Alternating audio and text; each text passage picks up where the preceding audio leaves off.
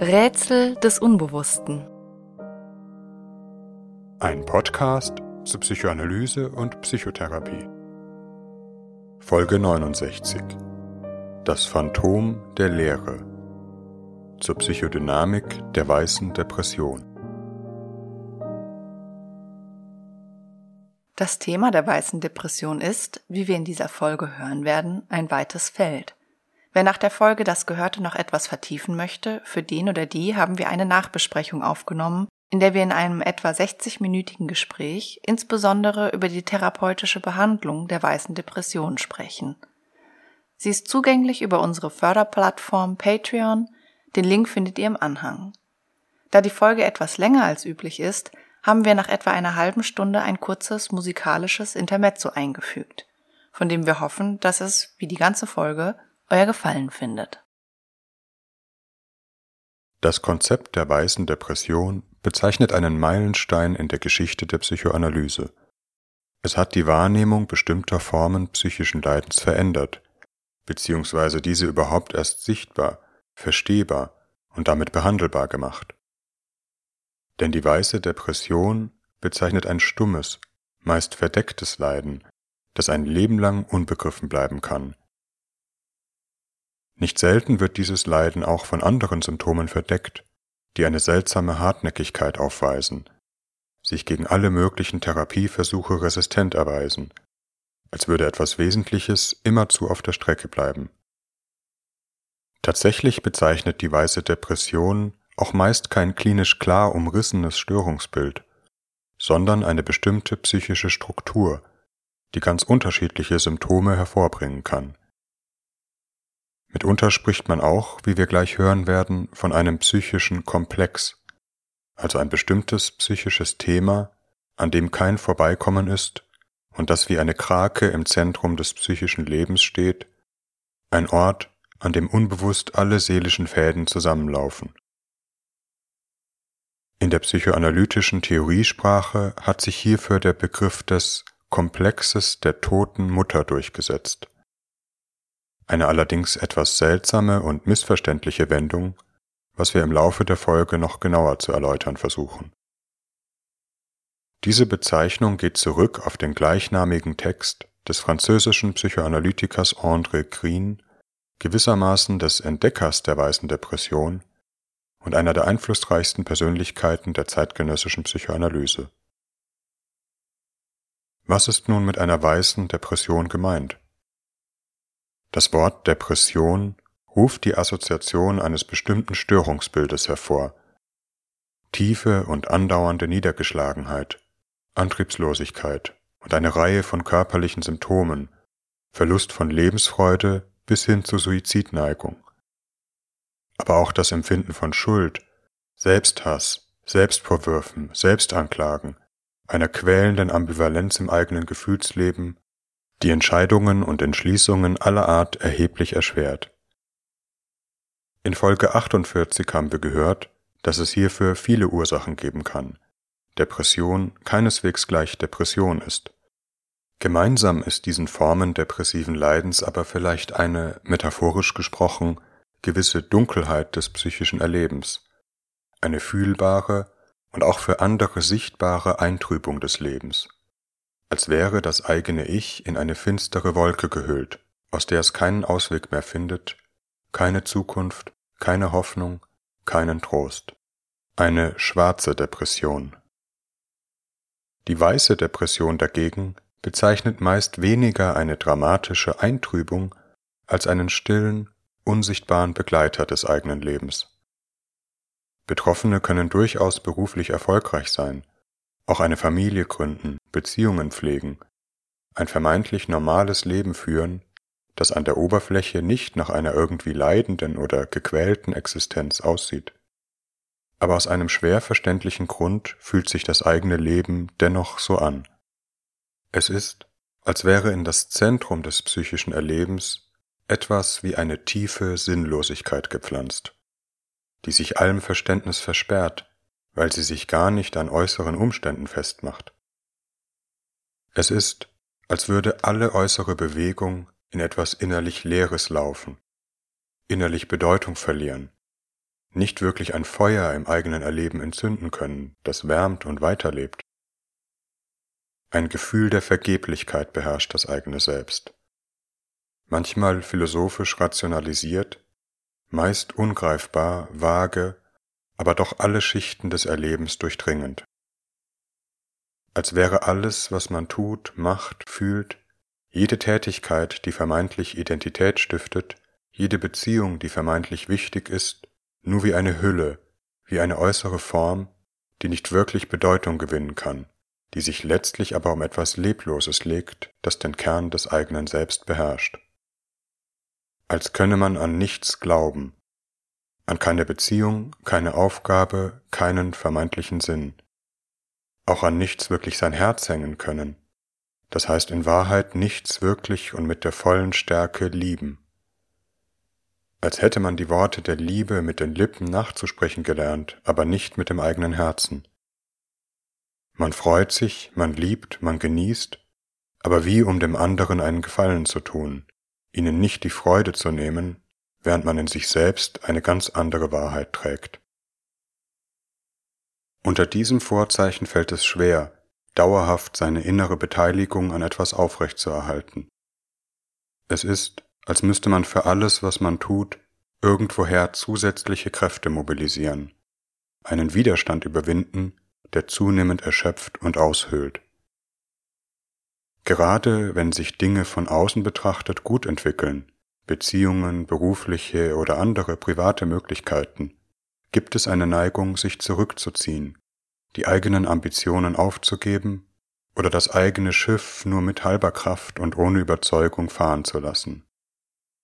Wiederum aus dem Gefühl einer umfassenden und allem zugrunde liegenden Sinnlosigkeit. Und wenn ich das Ziel schon erreichte, was bedeutete mir das? Es ist doch letztlich alles irgendwie nichts. Vorherrschen kann auch ein Gefühl der Unfähigkeit sein, wiederum für andere kaum verständlich, der Unfähigkeit, sich auf etwas einzulassen, der Unfähigkeit, sich zu lösen, seine Fähigkeiten und Begabungen für etwas zu nutzen, sich weiterzuentwickeln, Reifungsschritte zu gehen. Und, in den Worten André Greens, selbst wenn dies alles realisiert wurde, verbleibt dennoch eine tiefe Unzufriedenheit über das Ergebnis. Als würde man immerzu im Leben feststecken, egal wohin man geht. Manchmal ist die weiße Depression ein stummer Begleiter, der einem nicht von der Seite weicht, ohne dass man ihn beim Namen zu nennen wüsste. In ausgeprägten Fällen wird die weiße Depression hingegen zum Leitmotiv des eigenen Lebens, das weitreichend in die eigene Lebensgestaltung eingreift, etwa in Gestalt eines tiefen und schwer erklärlichen Nihilismus, der sich auch nicht von den schönsten Lebensereignissen beschwichtigen lässt. Das Lebensgefühl ist das einer tiefen Müdigkeit, nicht selten auch einer latenten Lebensmüdigkeit, selbst schon in frühen Jahren oder den vermeintlich schönsten Stunden des Lebens, wie als ob der Tod im Heimlichen doch immer zu Freund und ein Versprechen sei. Manchmal verwandelt sich die weiße Depression unter dem Druck belastender Lebensereignisse in eine schwarze. Manchmal ist sie der unsichtbare Kern anders gelagerter Symptomatiken, begleitet etwa Zwangsstörungen oder auch Borderline-Störungen.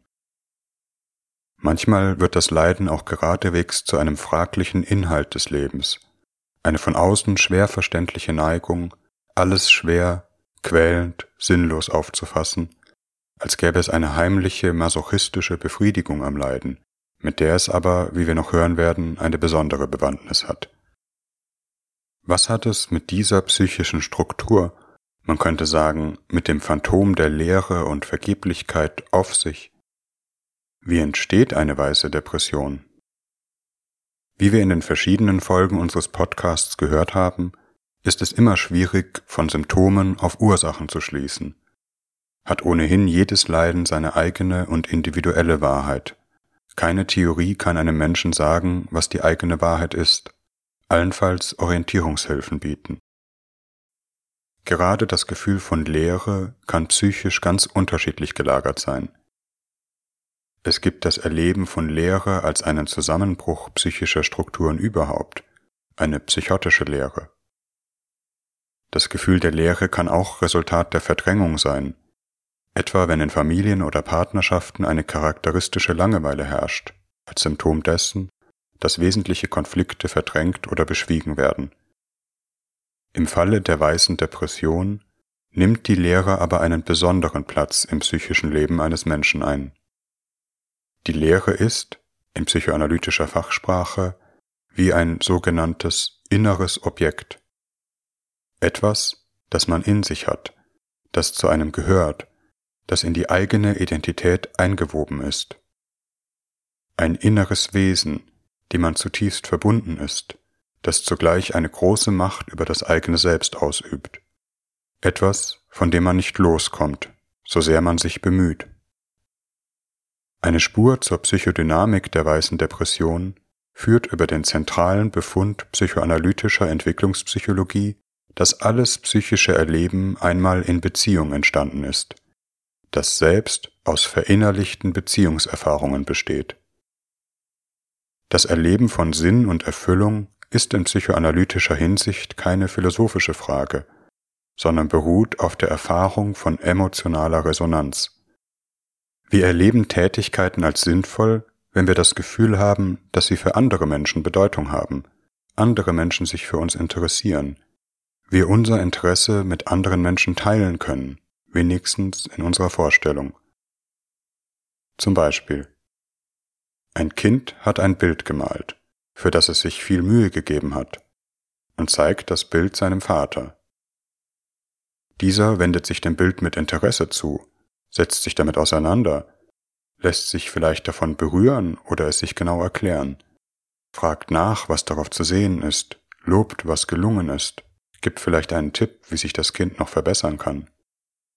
Er erinnert sich auch noch Tage später daran, dass das Kind gerne malt, macht sich Gedanken dazu, fragt noch einmal nach, was es heute gemacht hat und so fort. Diese Art von zugewandtem Interesse gibt dem Kind ein essentiell bedeutsames Gefühl. Das, was ich tue, bedeutet für andere etwas. Nicht für irgendjemanden, sondern für eine Person, die ich so sehr liebe. Aus dieser Resonanzerfahrung entsteht ein Gefühl von Sinn. Es ist sinnvoll, was ich tue. Weil es mir etwas bedeutet, bedeutet es auch meinem Vater etwas. Und weil es meinem Vater etwas bedeutet, bedeutet es auch mir etwas. Die eigene Tätigkeit wird als bedeutsam, interessant, motivierend erlebt. Wenn dies die zumindest überwiegende Erfahrung ist, die das Kind im Verlauf seiner Entwicklung macht, wird es dieses Prinzip verinnerlichen. Unser Ich ist aus Beziehungserfahrungen gewoben. Aus dem äußeren anderen, der sich für uns interessiert, wird irgendwann der innere andere, der unser Tun begleitet, ein inneres Objekt. Weshalb wir im späteren Leben nicht mehr nur auf äußere Bestätigung angewiesen sind, sondern uns selbst Bedeutung verleihen können. Wir haben sozusagen jemanden in uns, der interessiert zusieht, wenn wir etwas tun, mit Beteiligung reagiert, wenn wir etwas fühlen. Das ist der Bodensatz des Erlebens von Sinn, etwas, das im Übrigen einige Überschneidungen mit dem psychologischen Konzept der sogenannten Selbstwirksamkeitserwartung hat. Natürlich gehört zur psychischen Entwicklung auch, dass nicht jede Äußerung immer zu Resonanz erzeugen kann, ebenso wenig jedes Bedürfnis immer zu erfüllt wird. Psychischer Raum kann nur entstehen, wo es auch Abstand gibt, der andere auch einmal nicht da ist, wo wir mit uns selbst zurechtkommen müssen, ohne dass jemand anderes uns sofort jedes Bedürfnis erfüllt. Was für Kinder erst einmal frustrierend ist. Aber ohne Frustrationserfahrungen keine psychische Entwicklung. Entscheidend ist, dass diese nicht zu lange sind, entsprechend des Alters des Kindes nicht zu überwältigend, und dass sie nicht der vorherrschende Modus sind, in dem ein Kind sich seinen Eltern gegenüber erfährt. Was aber, wenn die Beziehung zu den Bezugspersonen weitestgehend resonanzlos bleibt? Die typische Konstellation für die Ausprägung einer weißen Depression ist laut Andre Green der sogenannte Objektverlust in Anwesenheit eines Gegenübers. Was versteht man darunter? Es kann zum Beispiel bedeuten, einen Elternteil zu verlieren ohne dass dieser im körperlichen Sinne stirbt oder aus dem Leben verschwindet, wohl aber psychisch. Dies meint André Green mit der toten Mutter. Eine Mutter, die zwar anwesend ist, das Kind vielleicht auch versorgt, zugleich aber emotional abwesend, nicht verbunden mit dem Kind. Eine Mutter, die aus der Perspektive des Kindes leblos ist, ohne körperlich tot zu sein. Wobei es nicht zwingend um die Mutter geht, sondern um die Hauptbezugsperson eines kleinen Kindes. Mit den Folgen des realen Verlustes einer Bezugsperson, eine im wörtlichen Sinne toten Mutter, haben wir uns in Folge 34 beschäftigt. Diese Konstellation ist nicht zwingend mit der Entwicklung einer weißen Depression verbunden. Kehren wir noch einmal zu dem Beispiel des Kindes zurück, das seinem Vater sein gemaltes Bild zeigt. Nun aber stellen wir uns einen Vater vor, der so sehr mit den eigenen Themen beschäftigt ist, vielleicht mit einem Partnerschaftskonflikt oder sogar einem depressiven Leiden, dass wenig innere Beteiligung für sein Kind übrig bleibt. Eigentlich besteht eine sehr intensive und enge Bindung zwischen Vater und Kind. Der Vater ist für das Kind eine zentrale Bezugsperson. Nun aber besieht der Vater das Bild mit einem oberflächlichen Blick, sagt vielleicht etwas wie ein bemühtes Schön gemacht, doch die Reaktion ist müde, abgerungen, kommt nicht ganz von Herzen, der Kontakt vertieft sich nicht, der Vater kommt auch nicht wieder darauf zurück. Vielleicht rührt das Ansinnen des Kindes auch an eine Wunde in der Seele des Vaters. Er kennt die Sehnsucht, gesehen und anerkannt zu werden, eigentlich nur allzu gut. Aber vielleicht gerade, weil in ihm selbst diese Sehnsucht so ungestillt geblieben ist, fällt es ihm schwer, jemand anderem diese Erfahrung zu schenken, selbst wenn er es eigentlich möchte. Unwillkürlich verschließt sich das eigene Gefühlsleben vor dem Kind, nicht aus Boshaftigkeit, sondern um sich vor einem Schmerz zu schützen. Auch desinteressierte Eltern sind meistens keine bösen Eltern, sondern solche, die eigentlich selbst auf eine ganz kindliche Weise nach Aufmerksamkeit und Liebe bedürftig sind. Vereinzelt haben solche Erfahrungen keine dramatische Konsequenz. Wohl aber, wenn dies die vorherrschende Weise ist, in der das Kind seinen Vater erlebt, etwa weil er wirklich psychisch krank ist sozusagen nicht mehr aus seiner inneren Absorbiertheit zurückkehrt. Vielleicht wird das Kind zu Beginn viele Versuche machen, die Liebe seines Vaters zu gewinnen, das zu finden, was ihn interessiert, oder seine Aufmerksamkeit mit zunehmend verzweifelten Mitteln einfordern, Wut, Unfälle, dramatische Zuspitzungen. Letztlich sind dies Strategien zur Wiedergewinnung eines geliebten Gegenübers, zur Wiederherstellung von emotionaler Resonanz, wie es der amerikanische Entwicklungspsychologe Edward Tronick in seinem berühmten Still Face Experiment demonstriert hat.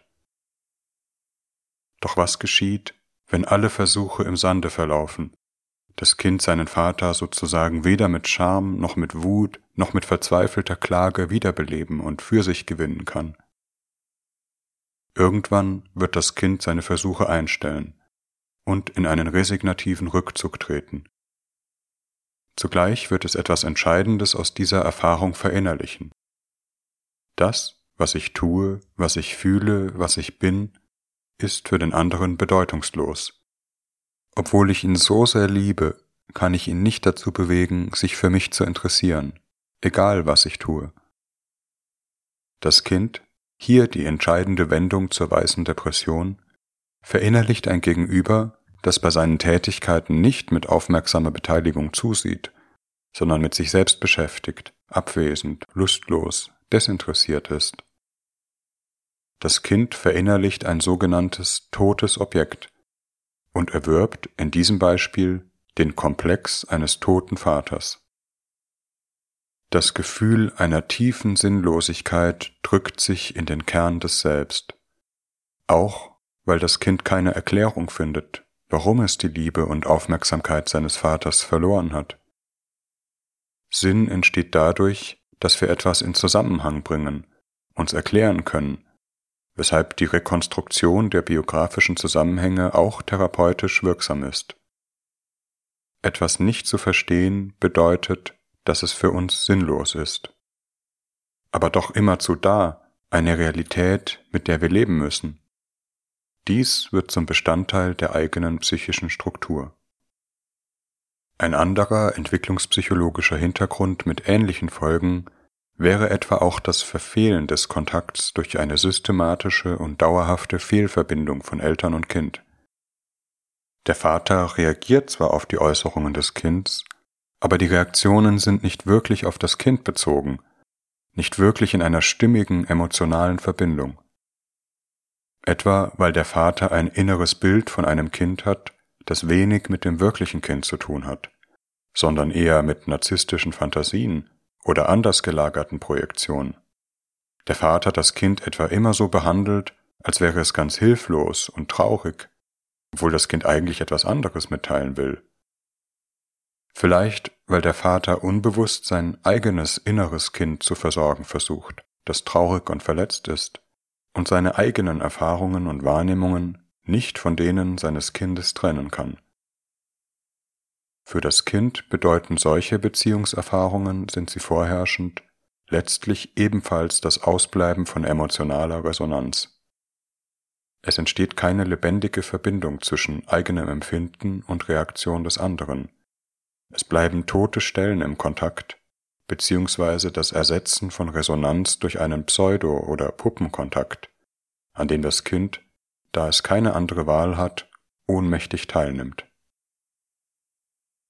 In der psychoanalytischen Literatur, aber auch in der empirischen Bindungsforschung sind dergleichen Beziehungsmuster vor allem für die Beziehung von Mutter und Kind untersucht worden, wobei sich die Befunde mehren, dass auch eine psychische Erkrankung des Vaters erhebliche Konsequenzen für die kindliche Entwicklung hat. Mit der Bedeutung von Vätern werden wir uns in einer eigenen Folge noch einmal vertieft beschäftigen. Häufig untersucht wurden etwa die Folgen, die eine postpartale Depression der Mutter für die emotionale Entwicklung eines Kindes hat, insbesondere dann, wenn die Erkrankung unbehandelt oder gar unentdeckt bleibt, was ja gerade in den älteren Generationen nicht selten geschehen ist. Manchmal wissen Kinder auch im späteren Lebensalter gar nicht, dass ihre Eltern eine depressive Erkrankung hatten, weil es dafür keine Worte und kein Verständnis gab und niemand jemals eine Diagnose gestellt hat. Oder die Mutter ist von Trauer absorbiert, etwa um ein anderes Kind, vielleicht durch eine Fehlgeburt, und ist so sehr von Schmerz überwältigt, dass sie dauerhaft keine Möglichkeit mehr findet, ihr Herz für das verbleibende Kind zu öffnen, so sehr sie das auch versucht. Es geht letztlich nicht nur um Leistungen und Tätigkeiten, sozusagen das Bild, das das Kind für die Eltern gemalt hat, sondern um die essentiellen Äußerungen von Lebendigkeit, die unbeantwortet bleiben.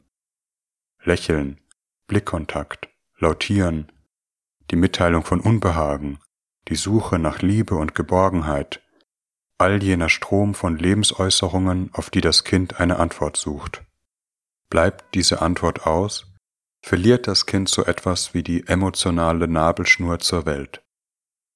Die Stimme, die einen einst ins Leben gerufen hat, wird leer und ohne Freude.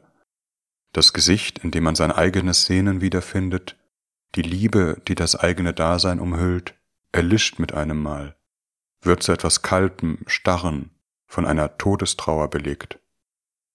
Der Glanz im Auge der Mutter, in dem das Kind sich widerspiegelt und selbst erkennen kann, wird stumpf, läuft ins Leere, das Kind begegnet einem toten Blick. Die Mutter ist zwar da, aber zugleich nicht da. Metaphorisch eine lebende Tote, eine tote Mutter. Welche Folgen hat eine solche Beziehungserfahrung für das Kind? Von außen besehen scheint das Kind sich von der Mutter abzuwenden. Psychoanalytisch spricht man von einem Besetzungsabzug, das heißt einen Rückzug von Aufmerksamkeit, Zugewandtheit eine scheinbare Entbindung von der Mutter.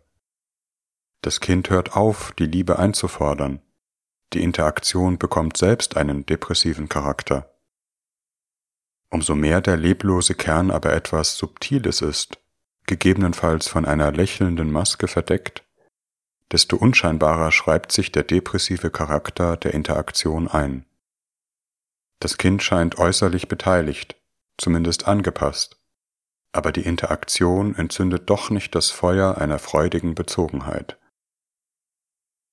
Doch so sehr das Feuer in der Beziehung zwischen Mutter und Kind äußerlich zu verlöschen scheint, im Innern des Kindes erfährt die Bindung eine hohe Aufladung. Dies ist das Entscheidende für die Entwicklung einer weißen Depression.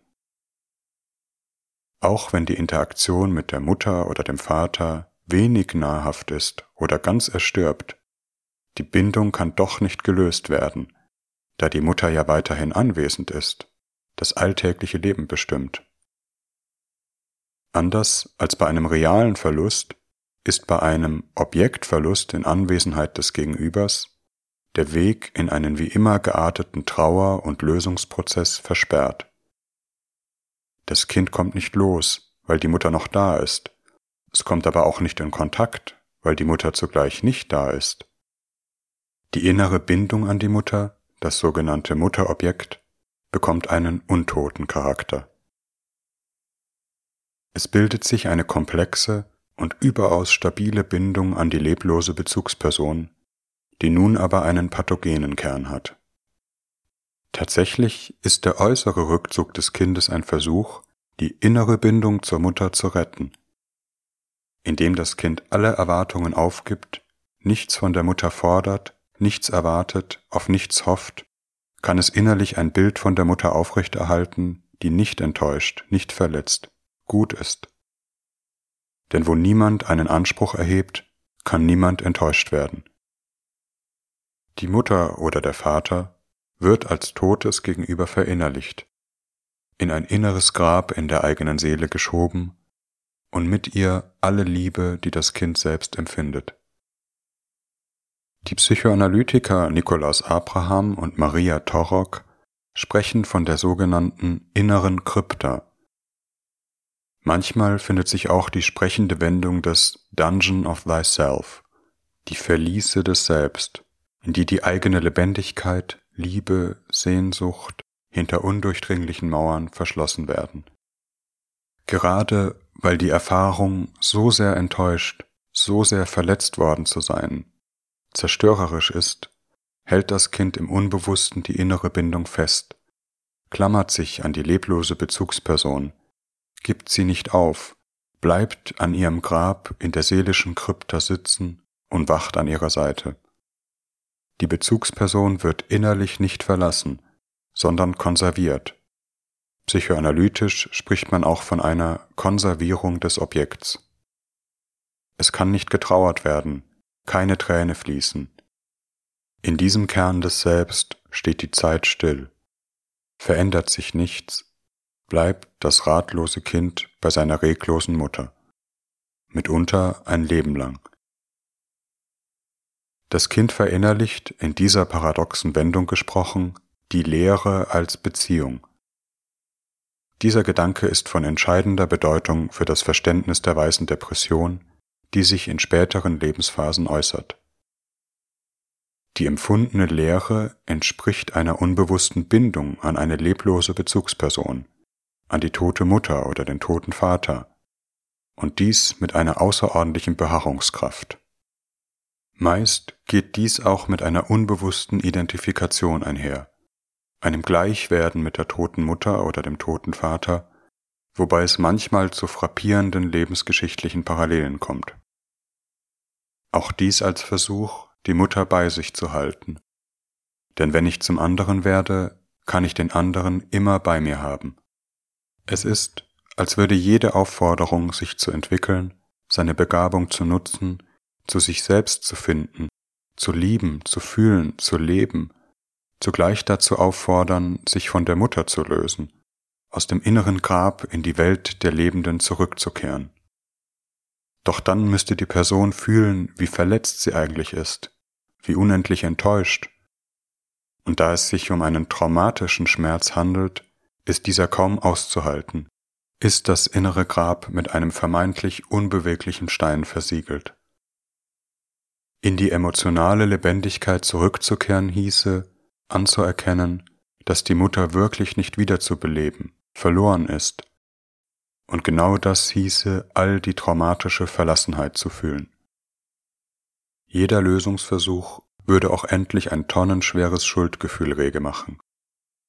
Sich zu lösen hieße, die Mutter zurückzulassen, alleine in der Krypta, sie in ihrem Unglück noch zu verstoßen. Jedes produktive Moment im Leben, eine neue Beziehung, Erfolg im Beruf, trägt die Fesseln dieses Schuldgefühls, lähmt und hemmt letztlich die Initiative. Es geht nicht, es ist zu schwer.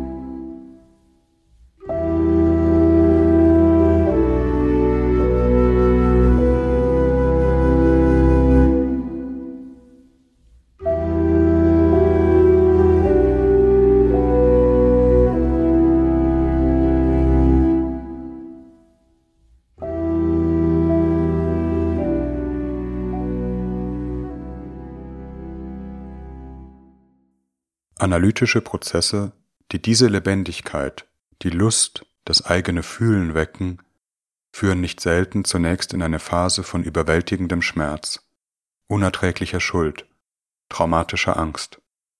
Es ist oft eine Gratwanderung, dass diese Gefühle nicht in eine retraumatisierende Wiederholung, sondern in einen Trauerprozess führen.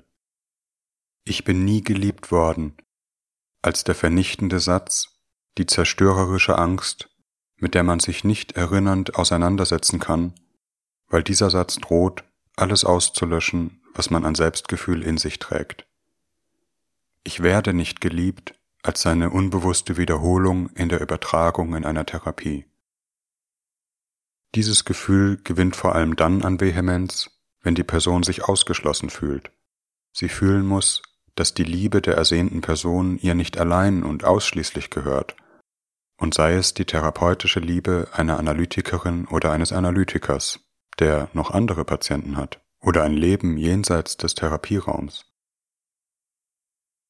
Der Schatten der toten Mutter fällt letztlich auf das Liebesleben der Person. Liebe heißt, all die begrabenen Hoffnungen wiederzuwecken, wieder sein Herz an jemanden zu hängen, an jemanden zu glauben. Das heißt, die innere Bindung an die leblose Bezugsperson aufzugeben, aus dem Schatten zu treten, sich dem Risiko, verletzt zu werden, erneut auszusetzen. Meist weckt eine Liebesbeziehung eine vergrabene Hoffnung, mündet dann aber, je mehr sie sich intensiviert, in den beschriebenen Komplex. Innerer Rückzug, ein unbegreiflicher Abzug der Liebe von Sinn, als würde die Person mit jedem neuen Partner die Beziehung zur Mutter wiederholen. Diese Struktur ist meist unbewusst, das heißt der Person nicht explizit zugänglich, manchmal nur in Fantasien, Träumen oder in künstlerischen Äußerungen. Es ist oft eine langjährige therapeutische Arbeit, diese innere Struktur zu entdecken und zu verstehen. Nach außen sichtbar werden vielmehr die Bewältigungsversuche, die ganz unterschiedlichen Charakter haben können. Manchmal auch etwas Produktives, manchmal aber auch eine pathologische Lösung darstellen. Wir entnehmen hierzu einige Beispiele den Schilderungen André Greens, ergänzt um einige Überlegungen der Psychoanalytikerin Christa Rode-Daxer, die wir ihrem lesenswerten Aufsatz Schwermut als Objekt entnommen haben. Erstens Wiederbelebungsversuche. Der mitunter lebenslang vorgetragene Versuch, den verlorenen Sinn wiederzufinden. Das Tote in sich beleben den Glanz in den Augen der leblosen Mutter oder des abwesenden Vaters zu wecken. Dies vielleicht in einem ganz basalen organischen Sinn, durch den Versuch der Autostimulation, etwa fast suchthaft autoerotische Lust zu erzeugen, sozusagen vom Essen über das Rauchen bis zur Masturbation, ohne dass sich wirklich eine nachhaltige Befriedigung finden lässt, sondern die Person auf eine beinahe zwanghafte Wiederholung angewiesen bleibt oder die Reize steigern muss, zu immer extremeren Mitteln greift, um über die Erregung ein Stück Lebendigkeit zu fühlen. Nicht selten sind besondere Leistungen, die Menschen im Leben vollbringen, aus einer besonderen Verletzung geboren. Und es gehört zu den wundersamen Paradoxien menschlicher Entwicklung, dass aus einer Verletzung auch eine Stärke gewonnen werden kann. Mit jedem Werk, das uns gelingt, heilen wir auch ein Stück des Selbst. Dennoch kann auch hier der Grundstein für eine tragische Entwicklung gelegt sein. Dass das Kind ein Leben lang unbewusst mit seinen Tätigkeiten die verlorene Liebe des Vaters wiederzugewinnen sucht. Durch Lernen, durch Schreiben, durch Leistungssport, durch Musik, durch Erfolg. Hierzu vielleicht sogar einen enormen Ehrgeiz entwickelt und doch immer wieder in das Gefühl von Vergeblichkeit hineinläuft, wie erfolgreich es auch sein mag. Gerade nach Erfolgen bleibt nicht das Gefühl innerer Resonanz, Anerkennung, wohliger Befriedigung, Sinn, sondern Leere und Enttäuschung, unbefriedigt sein. Zweitens Entwertung des Objekts. Der Versuch, dem Trauma der Lehre Herr zu werden, indem man emotionalen Beziehungen überhaupt die Bedeutung abspricht. Es kann sich geradewegs ein Hass gegenüber allem bilden, was unbewusst an die leblose Mutter oder den leblosen Vater erinnert. Die Person hängt obsessiv an Beziehungskonstellationen, in denen sie enttäuscht wird, der andere unzureichend ist, nicht auf die eigenen Interessen eingeht. Partner, Lehrer, Ärzte, Politiker, alle Personen, die sich gewissermaßen für eine elterliche Projektion eignen. Dies mit einer Neigung, diese Personen immerzu zu entwerten, sich an ihnen rächen zu wollen, sie durch Nichtachtung zu strafen, sie für nichtig und unbedeutend zu erklären, ihnen ihre Fehler nachzuweisen, damit sie diese endlich einsehen. Dies alles aber sollte nicht darüber hinwegtäuschen, dass hier eine enttäuschte Liebe verhandelt wird. Die Person arbeitet sich am Komplex der toten Mutter ab, hasst in jeder anderen Person die Mutter und liebt sie zugleich mit unbewusster Verzweiflung, kann sich nicht lösen, so sehr sie sich auch demonstrativ von allen Elternfiguren dieser Welt unabhängig erklärt. Drittens negativer Größenwahn. Eine andere Bewältigungsform beschreibt die Neigung, sich selbst die Verantwortung für die ausbleibende Resonanz zuzuschreiben. Dadurch entsteht ein Stück Sinn, füllt sich eine Lücke, Warum interessiert sich mein Vater nicht für mich? Warum liebt er mich nicht, wie ich es mir ersehne? Weil ich nicht interessant bin, weil ich nicht gut bin, wie ich bin. Aber es ist eine Sinnstiftung im Zeichen der Selbstentwertung. Man selbst ist für alles verantwortlich, weil man so schlecht ist. Am eigenen Selbst liegt es, dass die Liebessehnsucht unerwidert bleibt. Je umfassender die Erfahrung fehlender Resonanz, desto umfassender mitunter dieses Verdikt über das Selbst. Es sind gar keine speziellen Verfehlungen, die mich der Liebe meiner Eltern unwürdig machen, denn egal was ich tue, ich ändere nichts daran. Es ist meine Existenz überhaupt, dass ich da bin, dadurch alleine habe ich mich schon schuldig gemacht. Unbewusst bezeichnen diese Formen negativer Selbstzuschreibung dennoch eine Stabilisierung der Bindung an die Eltern diese werden durch die Selbstverurteilungen tatsächlich geschützt, aus dem Schussfeld genommen. Es entwickelt sich keine Trennungsaggression, die zu einem Lösungsprozess führt, sondern eine Selbstanklage, die sich in endloser Wiederholung verfängt. Viertens Heroisierung des Leidens. Hier findet eine Identifikation mit dem eigenen Leiden statt. Die Person ist auf die Selbstqual und mitunter das Selbstmitleid fixiert. Sie erlebt sich immerzu als gequält, erniedrigt, wertlos oder stellt Beziehungsszenen her, in denen sie erniedrigt und gequält wird, bis hin zum sexuellen Masochismus, also einer vermeintlich freiwilligen sexuellen Selbstauslieferung. Hierin liegt nicht selten ein versteckt narzisstisches Moment, eine heimliche Heroisierung des Leidens, in der man zu einer geradewegs übermenschlichen Größe findet, sozusagen in der Fortsetzung eines negativen Größenerlebens. Keinem geht es schlechter, keiner ist niedriger und wertloser, ein Ecce Homo der Selbstpeinigung.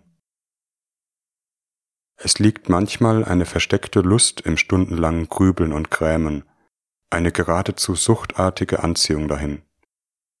Jede Erbse vermag den Schlaf zu stören, das geschundene Ich wird obsessiv durch jeden Bußgang der Selbstzermarterung geschleift, als müsse man durch jede denkbare Tür treten, die sich dem Selbstvorwurf bietet.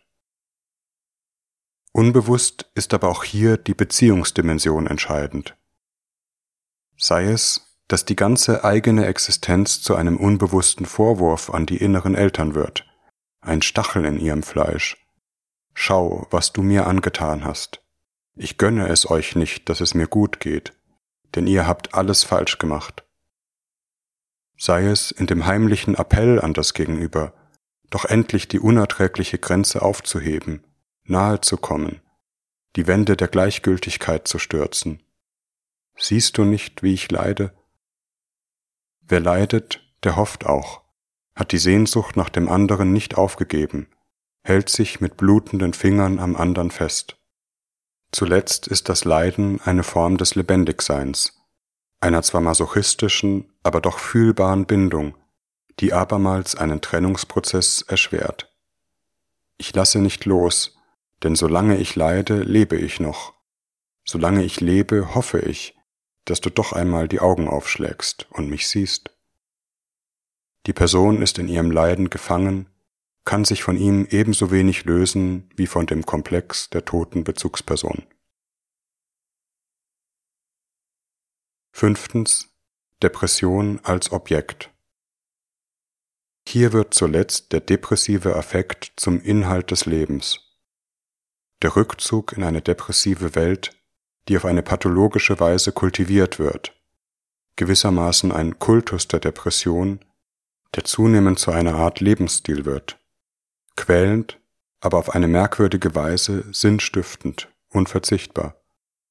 Die Bezüge zur Außenwelt, zur Entwicklung, Lebendigkeit, Neuem und anderen werden gekappt. Die Person gerät in einen Zustand zunehmender Lähmung, psychischen Stillstand, kommt nicht über lebensgeschichtliche Schwellen hinweg. Der Dungeon of Thyself, die innere Krypta, wird hier wortwörtlich im eigenen Leben eingerichtet. Auch hier ist der entscheidende Gedanke, dass auf diese Weise eine innere Bindung gehalten werden kann. Die Depression als Repräsentantin der toten Mutter wird zum allgegenwärtigen Begleiter, etwas, das immer da ist, mit dem man die Wände seiner Existenz auskleidet. Aber es ist ein trostloser Kult mit einer manchmal düsteren Wendung. In den Worten der Psychoanalytikerin Kristeva, die wir nach dem Text von Rode Daxa zitieren, die Schwermut ist in Wirklichkeit das einzige Objekt. Genauer, sie ist Ersatzobjekt, an das die betroffene Person gebunden ist. Der Gedanke an den Tod aber ist kein verschleierter Kriegsakt, sondern vielmehr die Vereinigung mit der Schwermut und, über sie hinaus, mit jener unmöglichen, niemals berührten Liebe, die gleich den Versprechen des Nichts, des Todes, immer anderswo ist. Hierin vollendet sich endgültig die weiße Depression, als die Allgegenwart der leblosen Mutter des leblosen Vaters, als eine verinnerlichte Lehre, die letztlich zum Inhalt des Lebens gerinnt, während das Nichts als die Perversion einer unerfüllten Liebe zur einzigen Hoffnung wird. Gibt es Auswege aus diesen Gefängnissen des Selbst? Wie andere psychische Erkrankungen handelt es sich in psychoanalytischer Auffassung auch hier um eine verinnerlichte Beziehungsstörung, die über die Beziehungsarbeit in einer Psychotherapie letztlich zugänglich und veränderbar ist. Wenngleich Betroffene sowie Therapeuten sich oft auf einen langen und mühsamen Weg einstellen müssen. Entscheidend ist auch hier eine Form des emotionalen Bewusstwerdens in der therapeutischen Beziehung. Tatsächlich kehrt das Phantom der Lehre ja in allen Beziehungen immer zuwider, aber es ist ein unerkannter und darum unbewältigter Spuk eine sogenannte projektive Aktualisierung des Traumas, ein unbegriffenes Wiedererleben. Wieder erinnern, sich bewusst werden, ist umgekehrt eine Form innerer Bearbeitung. Man könnte auch sagen, dass es letztlich bei der weißen Depression, dem Komplex der toten Mutter, um einen Lösungsprozess, um Trauerarbeit geht. Die allmähliche Entbindung aus einer Beziehung die alles Erleben ins Leere laufen lässt, die die eigene Zukunft verstellt, indem sie diese mit der unbewältigten Vergangenheit ausfüllt. Und doch eine Bindung, an der man mit endlos verzweifelter Liebe hängt. Eine therapeutische Entwicklung bedeutet hier gleichsam, einen Trauerprozess in Gang zu bringen. Die tote Mutter oder den toten Vater innerlich wirklich sterben lassen, Frieden mit diesen zu schließen, statt sie als untoten Spuk in jede neue Stunde des Lebens mitzunehmen. Ein Muster, das es allerdings überhaupt erst einmal in seiner vollen emotionalen Bedeutung zu erkennen gilt. Jedes Trauern setzt aber endlich doch auch ein Trauern wollen voraus, ein sich lösen wollen, eine Neugier, einen Wunsch nach Entwicklung, der größer ist als der Schmerz, den man fürchtet. Meist ist eine therapeutische Begleitung notwendig, um hier einen gewissen Spielraum zu öffnen und sich aus dem Bann der weißen Depression zu lösen, die eigentlich immerzu der Formel verpflichtet ist. Alles soll stillstehen. Vielleicht ist manchmal auch die Verletzung zu groß, der Schmerz zu überwältigend, dass es keinen Glauben mehr an Veränderung gibt. Wobei es ein therapeutisches Vorrecht ist, dennoch nicht die Hoffnung aufzugeben als Therapeut vielleicht eine lange Zeit der Hüter der Hoffnung zu sein, auch wenn man mit seinem Patienten durch ein langes Tal der Sinnlosigkeit wandern muss. Hoffnung nicht als illusionäres Versprechen, sondern aus einer Bejahung des Lebens als eines Fundaments jedes psychoanalytischen Denkens, dem Glauben, dass es in jedem Menschen einen Teil gibt, der Leben sich entwickeln will, wie sehr auch in Schmerz und Rückzug vergraben oder von anderen Selbstanteilen unterdrückt. Letztlich aber kann kein Therapeut den eigenen Willen ersetzen, und dies ist vielleicht überhaupt die Gretchenfrage jeder Therapie. Will ich wirklich noch einmal hoffen, noch einmal an etwas glauben, noch einmal etwas anderes, Neues wagen? Ein Ja zum Leben bedeutet für jeden Menschen den Schmerz der Entbindung, die Wehen der Loslösung im Fall der weißen Depression in zugespitzter Weise. Von einer unerfüllten Sehnsucht loslassen, um, paradox gesprochen, sich endlich wieder sehnen zu können.